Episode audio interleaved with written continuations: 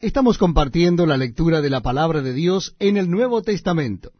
Les invito a que busquen en sus Biblias el Evangelio según San Mateo capítulo 28. Evangelio según San Mateo capítulo 28. Dice así la palabra de Dios. Pasado el día de reposo, al amanecer del primer día de la semana, vinieron María Magdalena y la otra María a ver el sepulcro y hubo un gran terremoto porque un ángel del Señor, descendiendo del cielo y llegando, removió la piedra y se sentó sobre ella. Su aspecto era como un relámpago y su vestido blanco como la nieve.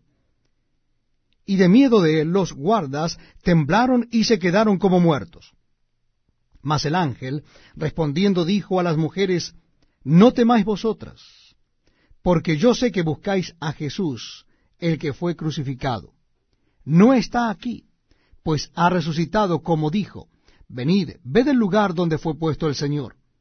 E id pronto y decid a sus discípulos que ha resucitado de los muertos, y aquí va delante de vosotros a Galilea, allí le veréis. He aquí os lo he dicho.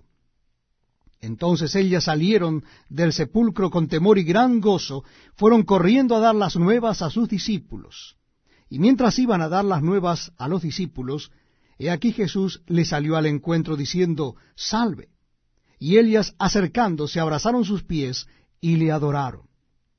Entonces Jesús les dijo, No temáis, id, dad las nuevas a mis hermanos para que vayan a Galilea, y allí me verán.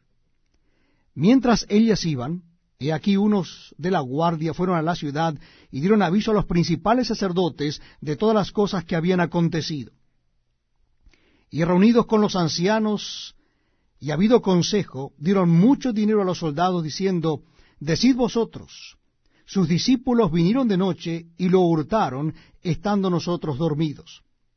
Y si esto lo oyere el gobernador, nosotros le persuadiremos y os pondremos a salvo. Y ellos, tomando el dinero, hicieron como se les había instruido. Este dicho se ha divulgado entre los judíos hasta el día de hoy. Pero los once discípulos se fueron a Galilea, al monte donde Jesús les había ordenado. Y cuando le vieron, le adoraron, pero algunos dudaban.